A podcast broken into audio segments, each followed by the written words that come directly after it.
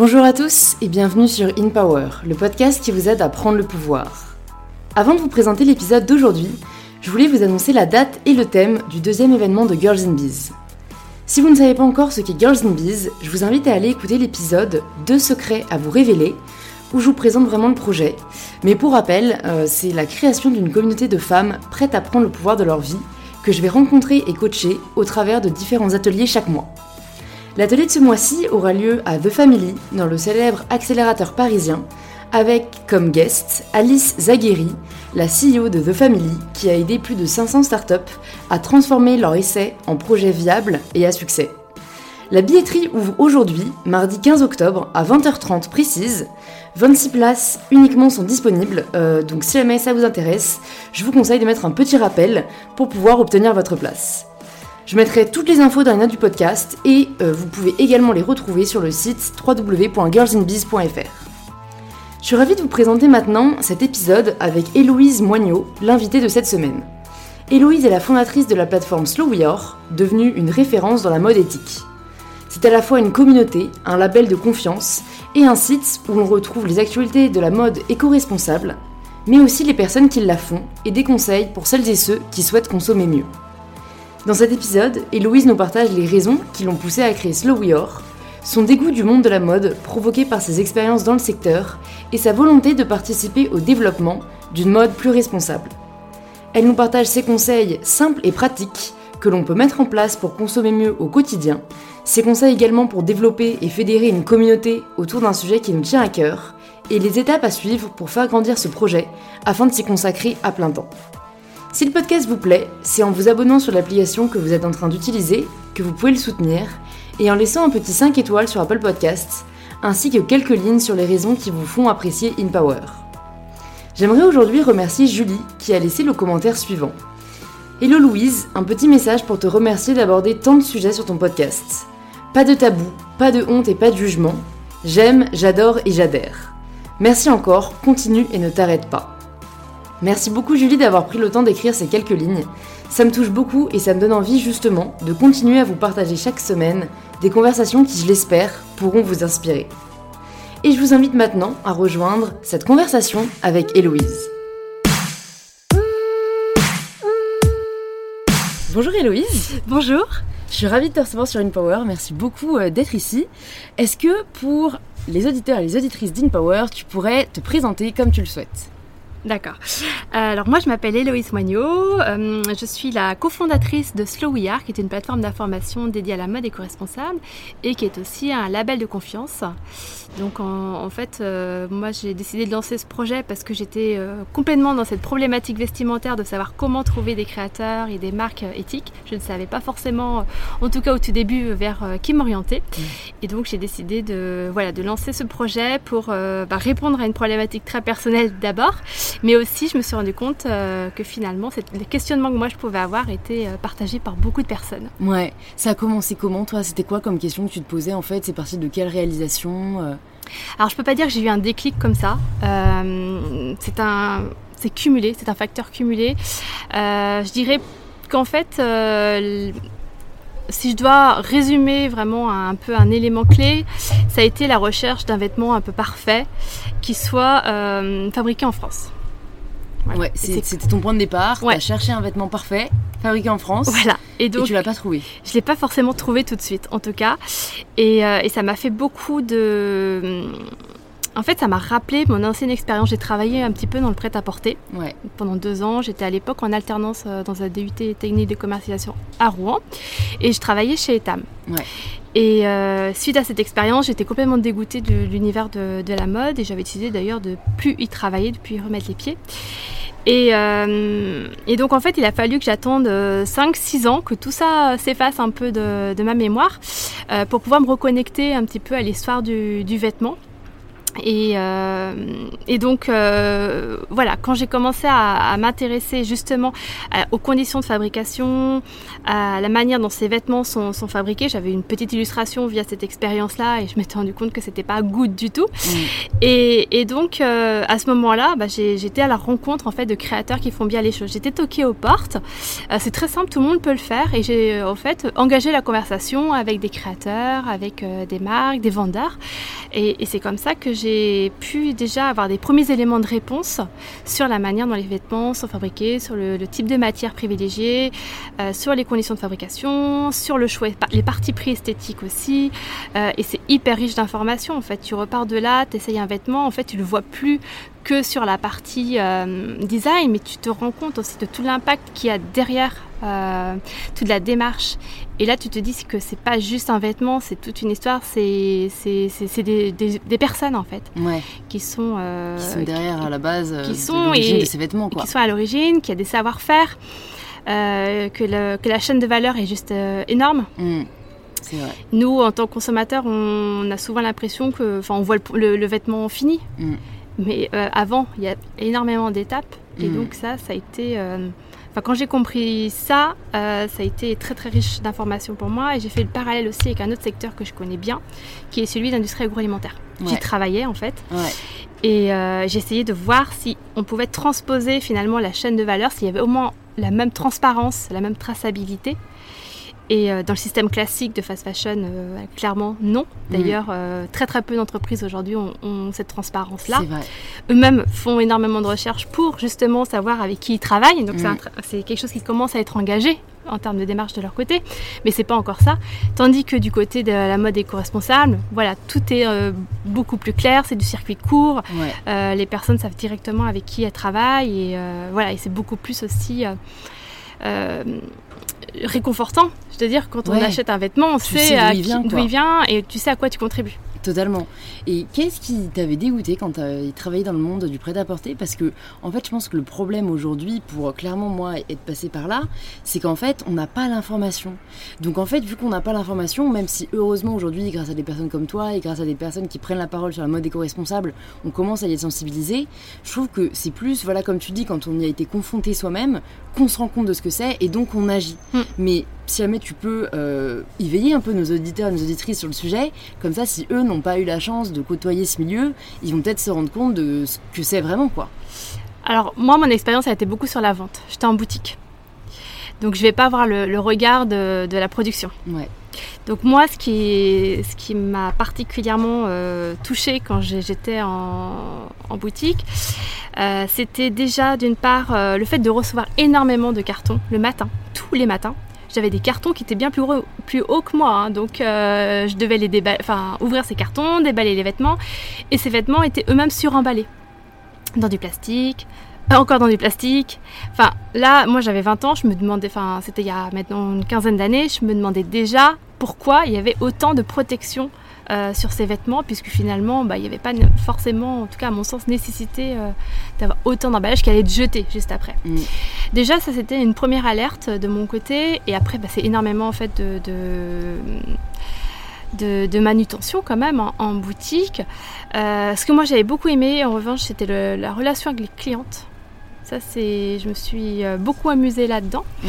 En revanche, j'étais euh, assez, euh, assez frustrée, je dois dire, parce que je n'arrivais pas à aller beaucoup plus loin dans ma, dans ma relation avec la cliente, dans le sens où moi, j'avais envie de raconter l'histoire du vêtement. Ouais.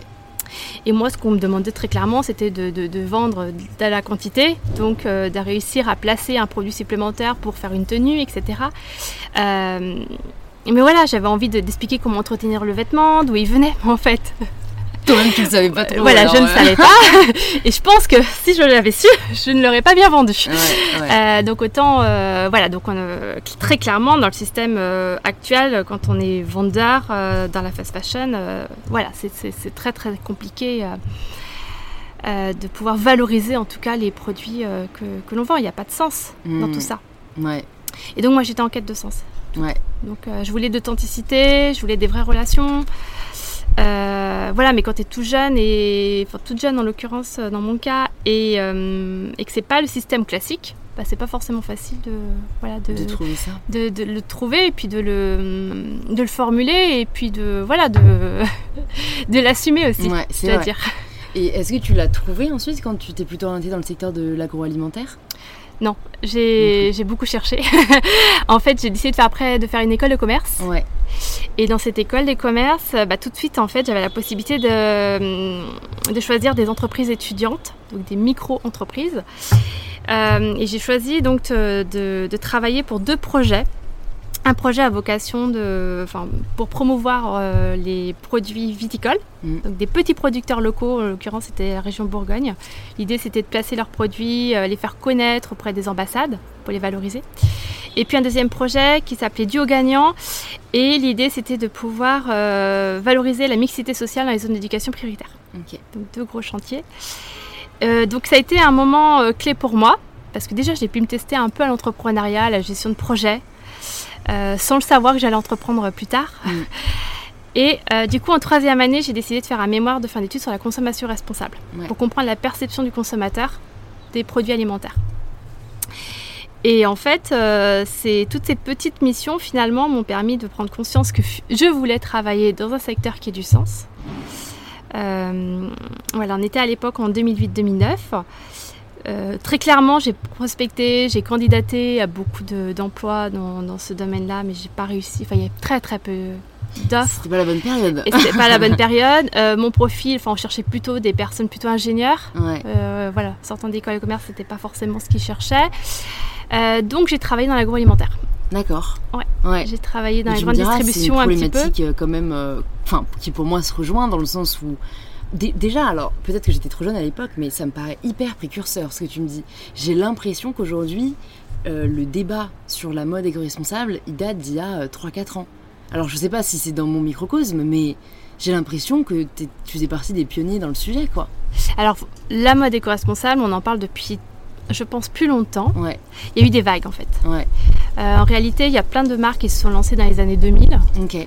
Qui n'ont pas forcément passé le cap euh, de, la fin de 2010, Ouais, parce qu'il y, a eu cette- perpétuité, il y a eu ouais. cette crise économique aussi qui est passée par là. Je pense que les gens, ils ont vraiment aussi fait des restrictions budgétaires, et donc du coup, le vêtement, c'est un des premiers postes euh, Ouais. sur lequel on, on- voilà, on, on coupe un petit peu le, le portefeuille, mais euh, il y a eu aussi beaucoup l'arrivée, enfin, il y a eu l'arrivée en parallèle de la fast fashion. Ouais, Euh, ce qui fait que voilà, pendant plusieurs années, on n'en a plus forcément entendu parler. Et puis bah, maintenant, on en parle beaucoup parce que c'est vraiment inscrit aussi dans les consciences que. Enfin, en gros, il y a tout ce rapport à l'alimentation qui est beaucoup plus clair de la part des consommateurs.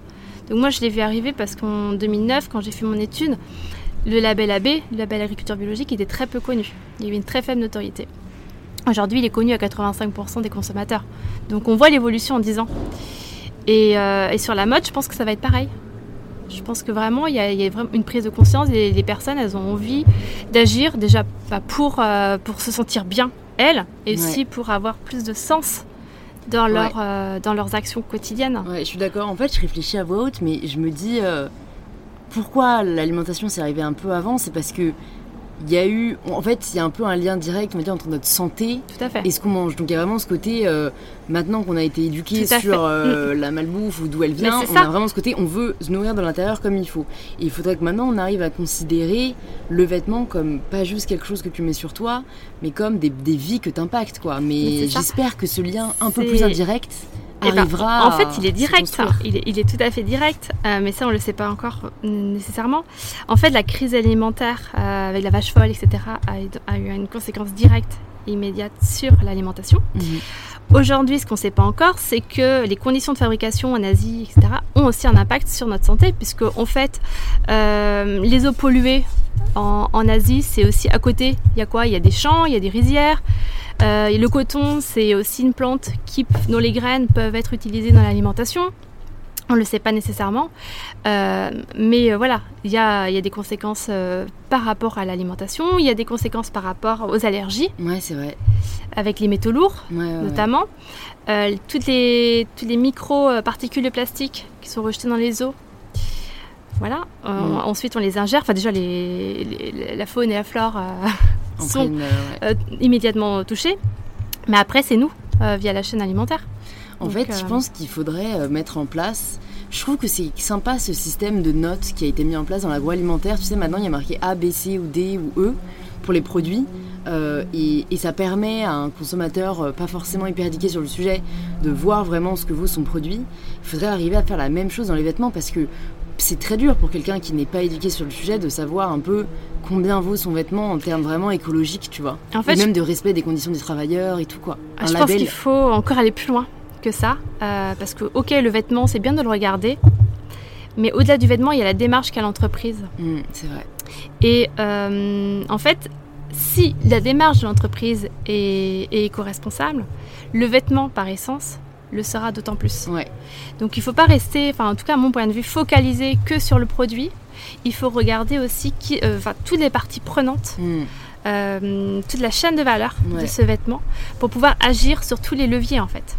Mais est-ce que tu penses que c'est... Moi je suis d'accord avec toi, mais en fait je me dis réalistiquement, est-ce que tous les consommateurs peuvent connaître tous les engagements de toutes les marques?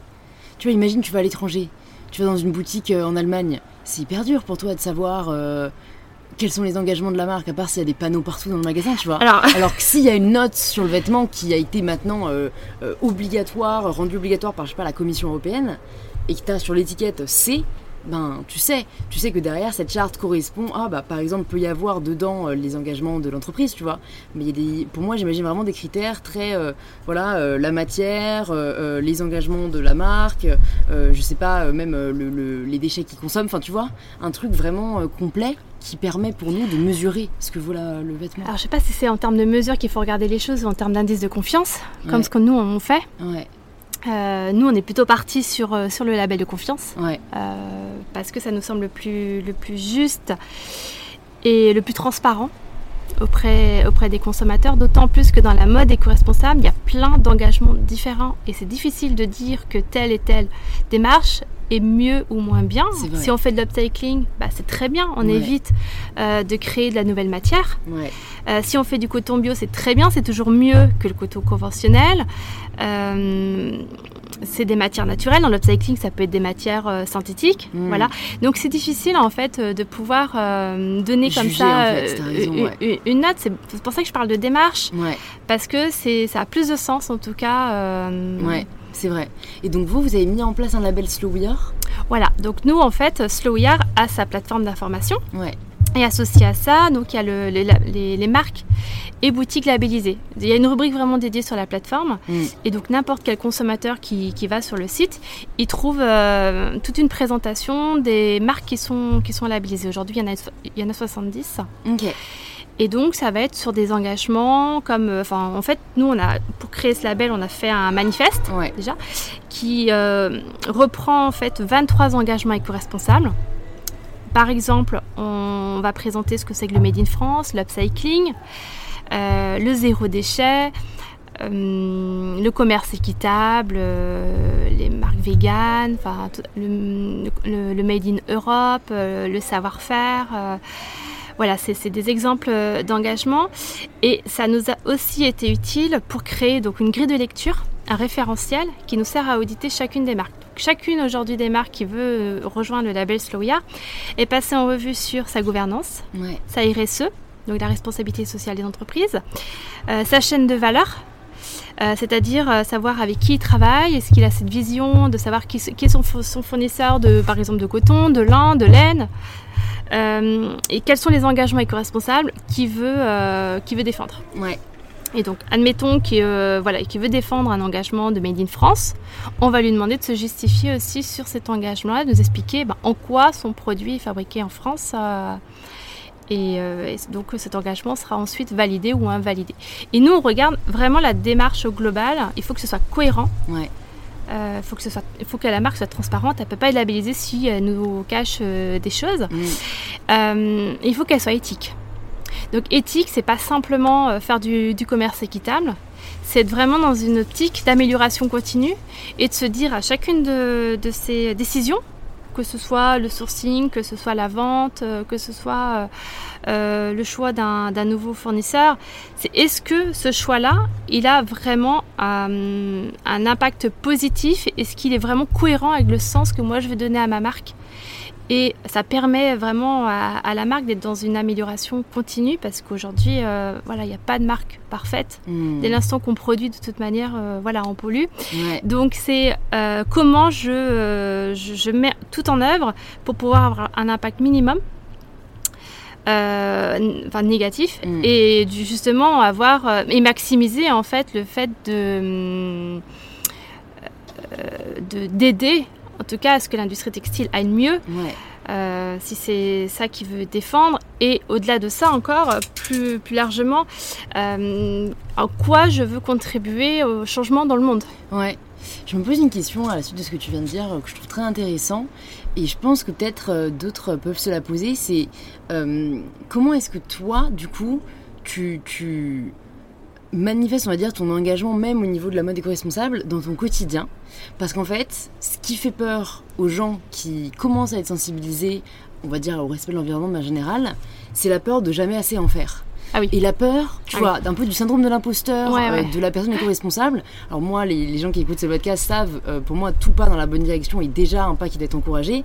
Mais voilà, c'est des personnes qui peut-être euh, vont consommer mieux au niveau de, la mode, mais bah, voilà, vont peut-être continuer à manger de la viande ou, et vont avoir peut-être, tu vois, cette espèce de, syndrome de l'imposteur. Alors ça m'intéresse, même si voilà, ce n'est que Alors, ton propre avis, mais, mais dis-nous toi, comment est-ce que tu envisages, on va dire ce que moi, parce que en fait, t'es quand même dans ce souci de respect de l'environnement à la base. Tu Tout à fait. Mm, mm. Préservation des savoir-faire. Et... alors, euh, alors, moi, je pense pas être exemplaire. Hein. donc déjà, je veux rassurer euh, tout le monde euh, là-dessus parce que je pense qu'il faut pas se prendre trop la tête. Faut y aller pas à pas. Il faut prendre les choses parce qu'elles semblent le plus simple au départ. Parce que plus on va mettre en place des, actions assez simples, bah, finalement, plus on va s'auto-récompenser en disant bah voilà, c'est pas dur, on va en parler aussi autour de soi de ces petites actions. Alors moi, comment j'ai commencé euh, Alors, euh, j'ai commencé à regarder euh, du côté des marques éco-responsables. Ouais. Donc ça c'était mon premier, je crois, ma première action. Et avant de commencer à acheter, j'ai fait un bilan de mon dressing. Voilà, j'ai regardé, j'ai fait un état des lieux de ce que je portais, de ce que je portais pas, et j'ai fait un vide dressing. Je dirais que c'était la première action que j'ai entreprise euh, avant de me lancer et, de créer euh, déjà un site qui s'appelait à l'époque EcoFashion Paris et ensuite euh, Slowia. Et donc j'avais réuni en fait plusieurs personnes qui étaient, que j'avais contactées sur les réseaux sociaux, sur Facebook. J'avais créé un mini groupe de vide dressing. Okay, parce que je voulais pas organiser ça toute seule. donc on était huit, filles à avoir organisé ça sur une après-midi. On, a, on a vendu un tout petit peu de vêtements, mais c'était surtout on a fait du troc. Donc on a, on a finalement échangé des vêtements. Euh, et, ensuite, une fois que j'avais libéré mon dressing en utilisant aussi des, sites euh, de vente en ligne ou euh, des dons, où, où j'ai beaucoup déposé aussi au relais, j'ai commencé à... Alors c'est vrai, j'ai eu un peu une étape un peu intermédiaire où je sentais que finalement tout ne s'associait pas convenablement. Et donc j'ai commencé à réfléchir aux vêtements qui un peu intemporels, qui pourraient aller quasiment avec tout. Et donc là, j'ai commencé à me rapprocher de ce qu'on appelle la garde-robe minimaliste. Ok. Pour voir un peu les, meilleures associations possibles. Je pense pas encore être à une, garde-robe minimaliste parce que c'est quand même très, très. Euh, enfin, il y a très, très peu de pièces. Euh, moi, j'ai gardé quand même des pièces de, de ma vie d'avant parce que je les trouve chouettes. J'ai toujours quand même regardé la qualité des vêtements. Donc, euh, moi, elles me plaisent. Donc, je vois pas pourquoi je les donnerais. Ouais dans tous les cas. Dans voilà, et c'est aussi la fond. Ça, c'est ce que j'aimerais aussi faire passer comme message. C'est que je pense qu'il ne faut pas se dire tout de suite, euh, enfin, il ne faut pas se culpabiliser en tout cas de pas forcément pouvoir acheter une pièce euh, éco-responsable. Si euh, la personne a déjà dans sa garde-robe plein de vêtements qu'elle aime porter, j'ai envie de dire qu'il faut qu'elle prolonge l'usage de cette garde-robe le plus longtemps possible. Ouais. Et là, ce sera déjà une démarche ultra éco-responsable. Ce sera super. Hmm. Euh, et c'est quand elle aura besoin d'acheter quelques pièces, bah là, on lui recommande finalement de se tourner vers, euh, vers des marques éco-responsables. Ouais, totalement. C'est euh, c'est un petit peu ça. L'idée, c'est. Voilà, donc du coup, il n'y a aucune pression. Ouais. Et puis après, il y a des façons simples aussi d'être plus éco-responsable. Ça va être mieux entretenir ses vêtements faire attention aux étiquettes d'entretien, donc euh, à la température. Enfin, ça sert à rien de laver euh, une robe à, 50 degrés. Hein. Euh, vaut mieux la laver à froid, à la limite, ou à la main si c'est une robe délicate. voilà, passer peut-être à la lessive qu'on en fait soi-même, c'est franchement pas compliqué. On en fait toute une montagne, mais en fait, mm. c'est super simple. Et en plus, on fait des économies en mm. faisant ça. Et puis c'est réparer aussi ou customiser certains, certains vêtements. Ok. Et donc, et ça quand tu customises aussi, je trouve que c'est vraiment très valorisant comme travail. J'aime bien cette idée de donner une seconde vie. Parce que, bah, en fait, ça permet de, déjà de, de se familiariser à la couture. Mm. Parce qu'on a, je pense qu'on a perdu euh, quasiment le sens hein, de. Ouais, moi j'ai déjà regretté sur ce podcast qu'on n'ait pas de cours de couture à l'école. Hein. Oui, ah bah ça, euh, complètement. Euh, enfin, dans les années 60, enfin, je sais que ma mère, elle avait des cours de couture. Ok. Euh, donc voilà, nous aujourd'hui, on n'a pas appris ça. Il y a déjà, il y a, ce qui est très drôle, c'est que nous, on a lancé, enfin, on a créé un article sur comment recoudre un bouton, sur faire un ourlet. Hmm. D'ailleurs, c'est une personne qui fait de l'upcycling qui, qui a contribué à l'écriture de cet article, qui s'appelle Laurie Raffalen et qui a un site qui s'appelle Un trésor dans mon placard. Et, en fait, cet article a, eu un succès fou. Et quand j'en avais parlé à Thomas, donc mon associé, il me dit mais non mais tu vas jamais publier ça, ça va pas marcher, euh, ça intéresse personne, tout le monde sait coudre un bouton. et, non et en fait non non pas du tout, euh, pas du tout parce que pour nous c'est un béaba. Mm. Mais moi, en Eco Fashion Tour, euh, ce sont des, balades shopping que je propose dans Paris. Euh, je voyais bien que les personnes me posaient, euh, des questions, comme ça. Et donc, ça, voilà, l'upcycling et, enfin, le, en tout cas, le, fait de, reprendre un peu la main sur, sur la couture pour valoriser, customiser son vêtement, ça, permet aussi de, prendre le temps. Ouais. Il y a une autre question que je me posais, c'est donc tu mentionnes le fait que tu t'es intéressé à la mode éco-responsable et que tu as tout de suite créé un site. Euh, souvent, il y a aussi syndrome de l'imposteur de ben, j'ai une nouvelle passion ou un nouvel intérêt, mais peut-être que ça intéresse personne ou peut-être que j'ai pas assez bien en parler et on le garde un peu pour soi alors que secrètement on aimerait en faire quelque chose. Est-ce que toi, tu t'es tout de suite dit que tu avais envie de le partager? Comment est-ce que ça s'est fait? Et est-ce que tu t'imaginais déjà aller plus loin avec, euh, avec Slow Wear? Alors, euh, ça a pris beaucoup de temps. Moi, ça fait 7 ans que je suis dans une démarche voilà, où je fais attention à la manière dont je consomme et dans la mode en plus, plus particulièrement. Euh, ouais, je pense que ça a pris énormément de, temps. Avant de lancer un premier site qui s'appelait Eco Fashion Paris, j'avais bien mis un an à y réfléchir. Parce que euh, voilà, moi j'étais dans un métier euh, qui me passionnait pas spécialement. mes collègues de travail étaient très sympas, l'ambiance était cool. mais voilà, j'avais fait le tour. Et donc, bah forcément à côté, j'avais besoin d'avoir plus de stimulation intellectuelle. Et donc, je me suis penchée sur la question de, la mode mm. euh, parce que voilà, ça me passionnait vraiment. Et euh, pendant un an, j'entendais dire autour de moi, mais en fait, tu devrais lancer des, euh, tu devrais faire un personnage shopper. Et en fait, là, pour le coup, je ne me retrouvais pas du tout là-dedans, donc je ne l'ai pas fait ça. mais je trouvais que l'idée quand même était intéressante dans le sens où j'étais en contact avec quelqu'un. Et donc j'ai commencé par, euh, par créer un, site qui était pour moi un bon moyen en fait euh, de... C'était Eco Fashion à Paris à l'époque. C'était un moyen de faire un transfert de compétences entre le métier que j'avais, me tester tout ce qui était réseaux sociaux, parce que c'est... Moi j'étais sur euh, de la presse professionnelle, donc on faisait très peu de réseaux sociaux à l'époque. Et l'écriture dont je rêvais euh, de faire, puisque c'était un exercice que j'avais euh, un petit peu euh, testé pendant mes études. Mm. Mais voilà, je ne l'avais pas fait avec vraiment le, ma passion. Et donc, ça a été pour moi en fait un peu un bac à sable. Donc je me suis pas dit non, j'ai le syndrome de non, je, je non, j'ai pas ressenti ça parce que je me suis dit j'ai envie de m'amuser. Et puis surtout, j'avais envie de rencontrer des gens comme moi. Mm. C'était mon premier moteur parce que je parlais de ma démarche à mes collègues, à mes amis. Je voyais qu'ils y avaient de l'intérêt, honnêtement. Et je me suis dit, bah, en fait, euh, pourquoi pas essayer de toucher euh, un plus grand nombre? Et ma première, euh, ensuite, réaction, ça a été de contacter des gens de l'écosystème. Ouais. Pour bah, justement comprendre un petit peu comment ils travaillent, leur leur démarche, leur, démarche leur, leur, difficultés aussi, euh, leur ressenti euh, sur, euh, sur le marché. et ça, ça a été hyper riche d'informations. Puis très rapidement, en fait, ça a commencé à me donner des idées sur la manière dont moi aussi je pouvais agir. Ouais. Et quand est-ce que c'est passé à Slow alors et pourquoi? Alors en fait, comme je te disais, je m'ennuyais dans mon travail. depuis. C'est un euh, bon point de départ. Et je me suis posé la question, mais qu'est-ce que je peux faire? J'ai commencé un peu à postuler à droite à gauche. C'était toujours pour les mêmes types de postes. Mm, Franchement, ça me faisait pas rêver. mm, Et euh, c'est posé la question d'entrepreneuriat. Et là, pour le coup, ça a été une grosse réflexion de savoir est-ce que j'ai envie d'entreprendre. C'est pas du tout faire quelque chose qui est connu. Enfin, moi, j'ai pas été formée à entreprendre.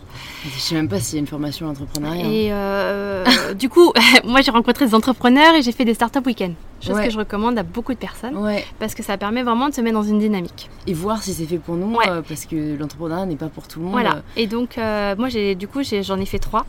Et ça m'a vraiment beaucoup euh, aidé. Ouais, Je me suis déjà bien amusée. ouais, J'ai rencontré des entrepreneurs avec qui je suis toujours en contact, même si c'était il y a super longtemps. ouais. Et, euh, et du coup, bah, tu as déjà une idée. euh, Enfin, en fait, euh, tu, tu vois que l'entrepreneuriat, c'est d'abord de l'agilité. C'est d'abord aller sur le terrain. Enfin, en tout cas, moi, c'est ma vision d'entrepreneuriat. C'est pas attendre euh, le moment par- euh, parfait, il n'y en aura jamais. Et donc, c'est d'avancer. Et donc, à partir du moment où j'ai compris ça, ben, tous les petits freins que je pouvais avoir euh, sont tombés. Mm. Et donc, j'ai quitté mon emploi. Et après ça, il a fallu à peu près un an encore pour, euh, pour constituer, euh, enfin, pour lancer la plateforme. Ok, parce que c'est intéressant ce que tu dis.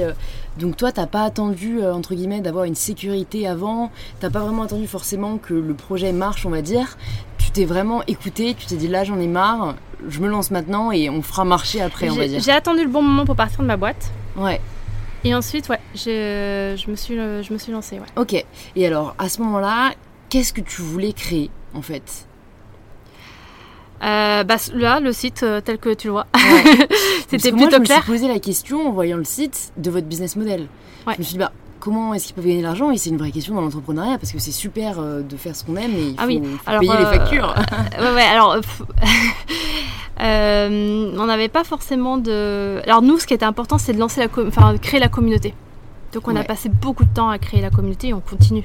Ouais. Parce que ça, c'est vraiment. Enfin, c'est comme ça qu'on va avoir de l'impact. Mm.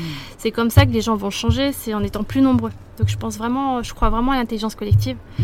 Et ça, c'est. Enfin, moi, c'est mon moteur. En Ouais. tout cas, faire en sorte. Enfin, voir qu'il y a des gens qui, qui sont sensibles à nos messages et euh, voilà et qui ont envie aussi eux d'être moteurs. Donc ça c'était les premiers mois. On s'est beaucoup focalisé là-dessus sur le sur le contenu avant d'avoir un business model. J'allais te dire, euh, en fait, euh, si tu peux nous partager même euh, à partir du moment où vous avez réalisé que vous vouliez vraiment construire une communauté, quelles a été les étapes que vous avez suivies? Parce que j'imagine que peut-être que d'autres auditeurs et d'autres auditrices se posent la question. Quelle a été votre réflexion en fait? Vous vous êtes dit, bon, alors maintenant on va vraiment euh, prévoir beaucoup d'articles. De, d'articles. Est-ce que vous avez juste créé des pages? Euh, Qu'est-ce Ouais. que vous avez fait concrètement? Alors oui, euh, quand on a lancé le site, on a lancé le site avec beaucoup d'articles Ouais, déjà, ce qui nous a permis d'être tranquille pendant quelques mois parce qu'on on pouvait relayer euh, pas, pas mal d'articles sur les réseaux sociaux. Euh, Il y a des Eco Fashion Tours aussi qui étaient, euh, qui enfin c'est des bons relais. hein. L'événementiel c'est super euh, important. donc dès le début vous vous êtes dit, on va organiser ces visites dans Bah, en Paris fait, les pour visites, éduquer je euh, les ai les faites gens, euh. avant de lancer Are. Ok, Euh, les Eco Fashion Tours. C'est pour ça que le nom est différent aussi, euh, parce que ça vient d'Eco Fashion Paris bah ouais. à la base. Et, et en fait, ces, ces formats-là, je les ai lancés parce que moi, je me sentais seule dans ma démarche. Ouais, Et j'avais envie de rencontrer des gens comme moi. carrément, je comprends. C'était vachement plus moteur. Ouais. Et, C'est plus stimulant, plus voilà. enrichissant. et je pense que c'est comme ça que le changement va se faire. C'est en rencontrant des gens comme nous qui, euh, qui vont parler à d'autres, Ouais, qui vont se dire bah tiens, regarde, moi, j'ai entamé quelque chose, c'est facile. euh, puis, euh, enfin, qu'on le dise avec le sourire et avec beaucoup de, de passion, bah, ça va donner envie, mine de rien, à peut-être entamer, enfin en tout cas ça va attiser une forme de curiosité. Ouais, Donc moi je crois beaucoup du coup à, à ça, au bouche à oreille, aux événements pour créer euh, sa première euh, communauté, au contenu ouais. de qualité. Euh, et puis bah, il y a le référencement aussi. hein. Ouais, le. SEO, mine de rien. Tu penses que c'est encore un rôle important aujourd'hui? Moi, je me pose la question à une époque où, personnellement, je ne consulte plus beaucoup de sites. Tu vois, et on est tellement plus sur les réseaux. Alors, euh, après, Mm. je dis ça, mais d'un côté, on est tous en train de parfois de taper les trucs sur Google. Bah, euh, Nous, l'origine de notre trafic, c'est beaucoup les moteurs de recherche. Ouais, ok. C'est important de savoir ça aussi. hein. Et du coup, une fois que vous avez créé cette communauté, quelle a été votre, euh, votre réflexion Euh, bah, je dirais que c'est de continuer à la, à la faire grandir. Ça, c'était, Ouais. euh, ça c'est toujours euh, d'actualité. Et le but aussi, c'est de faire en sorte que cette communauté puisse directement trouver les solutions pour mieux consommer. Ouais. Donc ça passe par la partie média, Ouais. mais aussi par la partie label, parce que du coup, toutes les marques qui sont mises en avant, dont on fait euh, finalement la promotion sur notre site et sur nos réseaux sociaux ou lors de nos événements, ce sont des marques dont on connaît parfaitement euh, la- les, démarches, Mm. l'histoire, même euh, les convictions personnelles. On s'intéresse beaucoup aussi à la personnalité du, du ou de la ou de les fondatrices. Ouais. Parce que c'est c'est gage aussi d'authenticité, de sincérité. euh, et ça, ça te donne aussi des indicateurs sur là où l'entreprise veut aller. Totalement. Et donc ça, ça- voilà, ça rassure aussi beaucoup sur, euh, sur la nature de, de la démarche. Euh, et donc du coup, l'idée, c'est vraiment de me faire matcher euh, quelque part l'offre et la demande. Ouais, c'est vrai. Sauf que nous, on veut pas être un site marchand. Donc on n'est Bah ouais. pas. L'idée, c'est d'abord passer l'info. Donc tous les, tout ce qu'on essaye de, de passer comme message, c'est des choses qui vont permettre de, de pouvoir donner des indicateurs, soit sur l'éco-responsabilité, euh, soit du storytelling, parce que c'est important de comprendre euh, bah, pourquoi le tel et tel créateur euh, s'est lancé sur telle et telle euh, démarche. Ouais. Et puis bah, faire vivre l'histoire aussi, euh, l'univers stylistique de la marque. Parce que, ok, c'est bien d'avoir une démarche, euh, mais c'est aussi important que ce- le vêtement fasse. euh, Enfin, en tout cas, on ait envie de le porter parce Mhm. que, euh, au-delà de, de- de toutes les belles valeurs qu'il peut avoir, eh ben, il est beau. C'est ça, il faut pas oublier quand même ce, ce côté-là, et ça c'est important de le souligner parce que euh, parfois, peut-être je pense, les gens ont l'idée de la mode éco-responsable comme c'est plus qu'uniquement euh, la matière ou l'histoire qui compte. Non, on- il faut pas sacrifier en soi Bah, en fait, l'esthétique ça non plus, devrait. Les, les deux. euh, voilà, normalement, c'est. Enfin, je veux dire, un vêtement, ça, ça devrait être normal. Enfin, c'est normal qu'il soit, qu'il porte des valeurs, qu'il soit beau. Ouais, Aujourd'hui, c'est plus le cas. ouais, Euh, mais heureusement, avec euh, tous, les, tous les créateurs que nous on connaît, on, on sait, enfin, on est hyper optimisé là-dessus, on, sait qu'on peut s'habiller de manière euh, éco-responsable et être fier de son style, revendiquer ses valeurs et aussi sa personnalité. totalement. On le voit aujourd'hui, tu es très bien habillée. Mais les auditeurs ne peuvent pas le voir. et du coup, ça ressemble à quoi une journée dans ta vie? Alors, euh, c'est un peu la course. Je suis pas très slow. Uniquement sur le papier. Bon, je, je tends à le devenir euh, parce que je, voilà, je, je- je prône quand même. T'en as conscience, quoi. de- de- voilà, je, sais que voilà, il faut faire des pauses, il faut apprendre à, en tout cas, à, le- à le- à les faire. Mais quand on est entrepreneur, en fait, faut faire, voilà, c'est ça. C'est super dur. On n'a faut pas envie d'un côté en faut fait. tout faire. On puis- aime ce rythme. Et je suis portée par la passion aussi. Donc du coup, en général, ma journée commence euh, par, euh, oui, le- enfin la lecture des, enfin ou la journée de travail hein, commence par la lecture des mails, Ouais. euh, par les réseaux sociaux, regarde un peu ce qui s'est passé, premier rendez-vous téléphonique ou rendez-vous physique à Paris, Ouais, Euh, parce que moi je suis en Ile-de-France, mais je viens pas à Paris tous les jours. ok. Donc du coup, euh, je travaille euh, de- depuis chez moi Ouais. aujourd'hui. Donc je cherche aussi des bureaux sur Paris. Et sinon, je fais deux, trois journées par semaine sur Paris. Où là, je groupe tous les rendez-vous. Donc Ouais, là, c'est sportif. Ah, et là, c'est des... aujourd'hui, c'est une journée rendez-vous Ouais, encore ça va parce que ça- elle a commencé à midi la journée de rendez-vous. Donc, euh, Parfois, donc ça va. le matin et tout. Euh, mais la semaine prochaine, ouais, j'ai en plus, euh, ouais, ouais, j'ai une journée marathon. Je connais ce genre de journée où toi-même, tu sais pas comment tu vas y arriver et à la fin, t'es trop fier de toi et d'un côté, t'as pas pu vraiment en profiter en fait. Mais en fait, en général, dans ces- toutes ces journées-là, on rencontre des personnes qui sont comme nous, qui sont super motivées, qui sont passionnées. Donc du coup, en fait, tu- enfin, c'est, ça, ça recharge les batteries. Mais C'est vrai, c'est vrai. Je suis très d'accord. Donc ok, donc en fait une journée c'est plutôt pour toi principalement des rendez-vous Ouais. et une partie de travail chez toi où tu te occupes Ouais, et quand je travaille de, chez moi, c'est beaucoup de communication, c'est de la rédaction d'articles, c'est de- des contacts avec les journalistes, Ouais. parce qu'on travaille avec une équipe éditoriale, Mm. euh, donc des journalistes de formation. Et après, ça va être des interviews, des, euh, Ouais. des rendez-vous et des surprises, des rendez-vous comme Parfois, ça qui arrivent. euh, hein. voilà. Ok.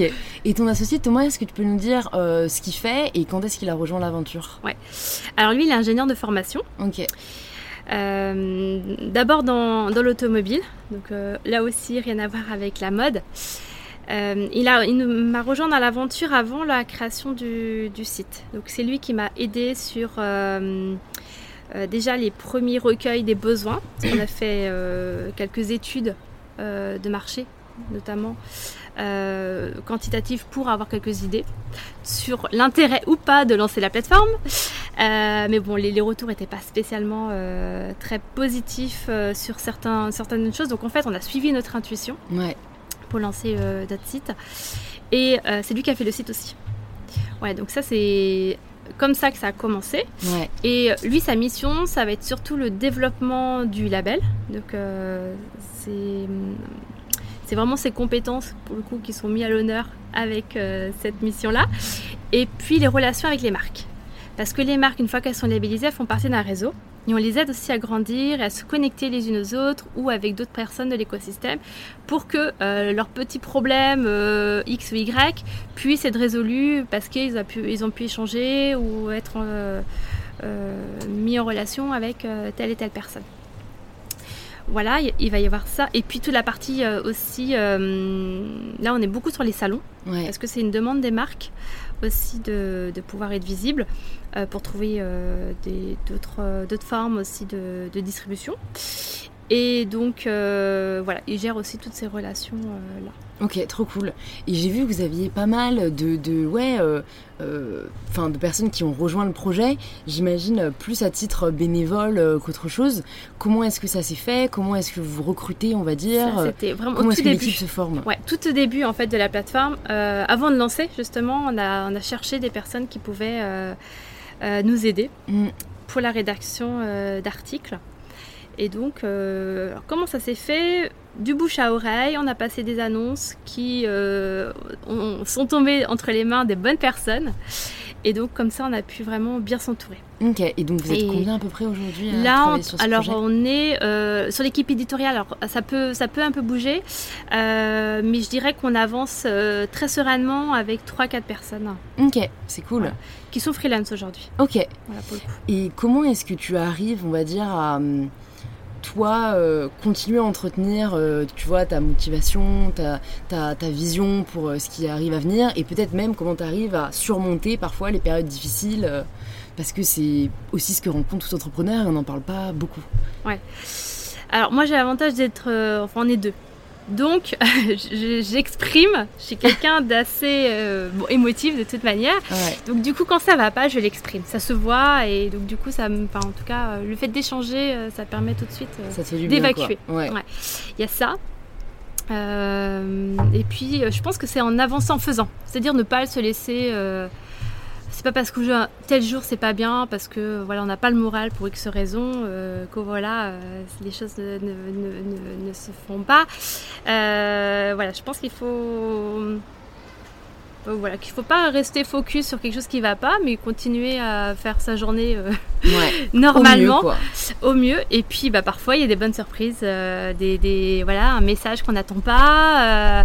des, on a beaucoup de messages hyper positifs aussi de nos lecteurs. Donc, euh, ça bah, en plaisir, fait, quoi. Ça, ça, aide vraiment. Enfin, quand on reçoit un message, bah, j'adore ce que vous faites, vous m'avez, enfin, vous m'avez donné du courage. Euh, euh, voilà, je me rends compte qu'en fait, c'est possible de s'habiller de manière éco-responsable. j'ai découvert plein de nouvelles marques. finalement, j'ai acheté tel et tel vêtement chez telle marque parce que vous me l'avez recommandé. J'ai trouvé ça génial. Je savais pas du tout comment m'habiller pour tel événement. Et voilà. Enfin, du coup, en fait. L'impact, c'est ce qui fait le plus. c'est des petits messages personnalisés, mais finalement, voilà, ça ça fait du bien. Ouais, c'est vrai. Est-ce que tu aurais en tête, j'ai envie de dire, euh, en tout cas, toi, ce qui te vient à l'esprit, le, la plus grosse difficulté que vous avez rencontrée et peut-être comment vous l'avez surmonté et à l'inverse la plus belle surprise ou le plus beau succès tu vois ah, euh. j'ai une mémoire hyper sélective donc je me si tu te rappelles que du bon c'est bien aussi mais euh, tu vois un peu des moments clés on va dire de l'aventure Slow We Are qui t'a peut-être fait réaliser que ben, ça prenait de l'ampleur, ou alors vraiment un pinch me moment, tu vois, comme ils disent un peu en anglais, où tu te dis, genre, waouh, et.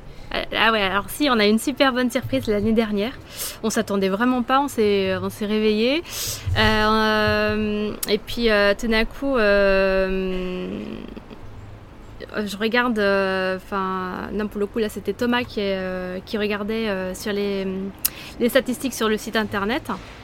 Et là on voit 1000 visiteurs en temps réel on se pose la question, mais en fait, comment c'est possible euh, Voilà. Moi, je me connecte du coup sur euh, le groupe euh, sur, fermé sur Facebook qui s'appelle Happy New Wear. Ouais. Et on a un petit questionnaire en fait. Et là, je vois enfin, on demande comment vous avez connu le groupe. Et là, je vois Télématin. Beaucoup de Ah. gens, ils arrivent et, ils commentent. euh, on vous a connu via Télématin. Et là, en fait, on s'est rendu compte que on a, voilà, on a eu euh, une petite. euh, Enfin, en gros, on a parlé de- rapidement de nous, en tout cas dans Télématin, mais ça a eu un impact assez fort Bah ouais, sur, euh, le site, sur la journée, Qui quoi. touche le quotidien des Ouais, gens, quoi. et du coup, euh, c'était un premier moyen pour nous, en tout cas, de sortir de l'écosystème des personnes engagées. c'est vrai. Parce que c'est pas votre, votre niche, on va dire, mais c'est ça a vocation à toucher plus de gens aussi, quoi.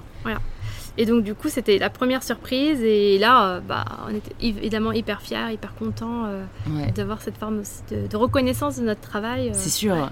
ça compte. Et t'as pas en tête du coup un moment plus difficile que vous avez dû surmonter? Parce que vous êtes toujours là. Donc c'est que les obstacles qui nous paraissent insurmontables ne le sont peut-être pas tant que ça. Euh, tu les as oubliés, c'est pas grave. moi, hein. mais moi, j'oublie les mauvais moments.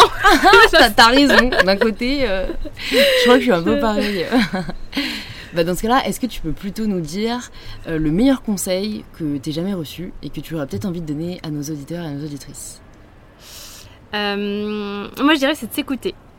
Vraiment d'écouter cette petite euh, voix intérieure qui parfois euh, voilà, est très très enfouie, Mm, mais qui, qui te dit finalement ce que, ce que tu dois faire. mm. Euh, voilà, et qui te permet d'oser et de Mm. franchir euh, peut-être Ouais. ce que tu, tu as peur de, de faire pour tout un tas de raisons.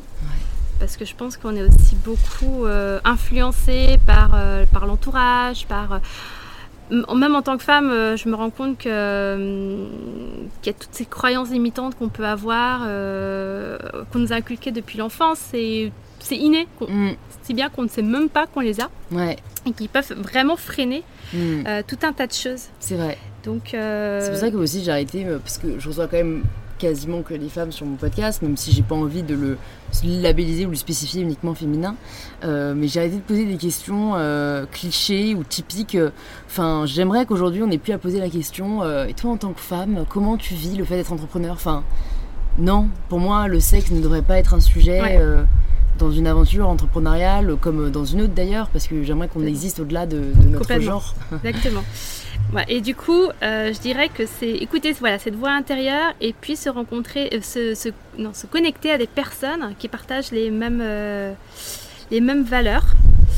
Parce que c'est ça qui va te permettre, je pense, de- d'être plus fort, de résister dans la, dans la durée Hmm, aussi. ok Donc d'avoir plus d'endurance. Ouais, c'est vrai, c'est important.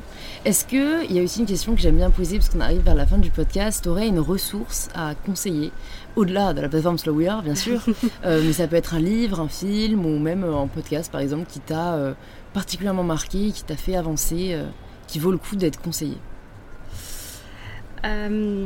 Bah moi, il y a un livre qui m'a beaucoup plu. C'est une amie qui me l'a offert. Euh, j'ai mis un peu de temps à le lire parce que j'attendais tellement le bon moment. Euh, je me rappelle plus de l'auteur, mais c'est une bande dessinée Ouais. en fait euh, qui, qui s'appelle Le jour où le bus est parti sans elle. Et c'est beaucoup sur le côté zen en fait, euh, ressources intérieures. C'est très agréable à lire. Euh, moi, j'ai lu à un moment où bah, je vais euh, certainement une petite euh, Un petit coup de mou. petit coup de mou, je sais plus lequel. je me rappelle. C'est bien, plus, mémoire c'est- sélective Mais je me rappelle de ces livres.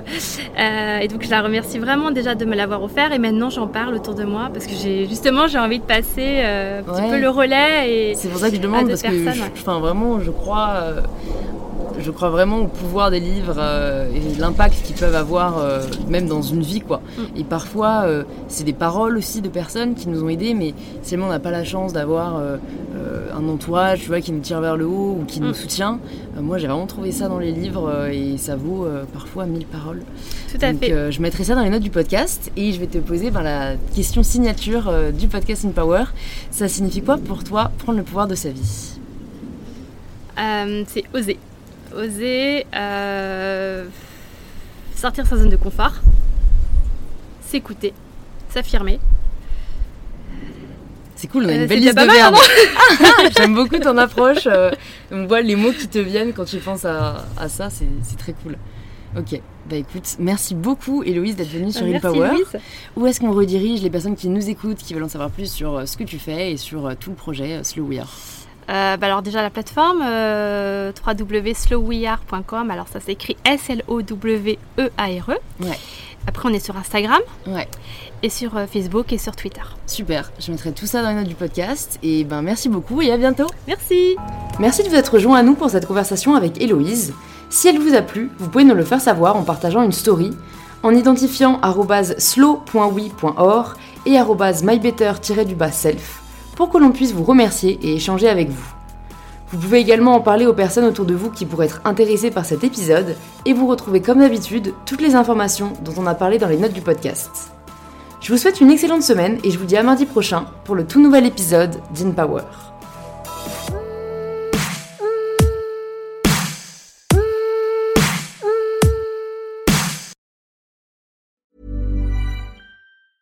Mom deserves the best, and there's no better place to shop for Mother's Day than Whole Foods Market. They're your destination for unbeatable savings, from premium gifts to show-stopping flowers and irresistible desserts. Start by saving 33% with Prime on all body care and candles. Then get a 15-stem bunch of tulips for just $9.99 each with Prime. Round out Mom's menu with festive rosé, irresistible berry chantilly cake, and more special treats. Come celebrate Mother's Day at Whole Foods Market.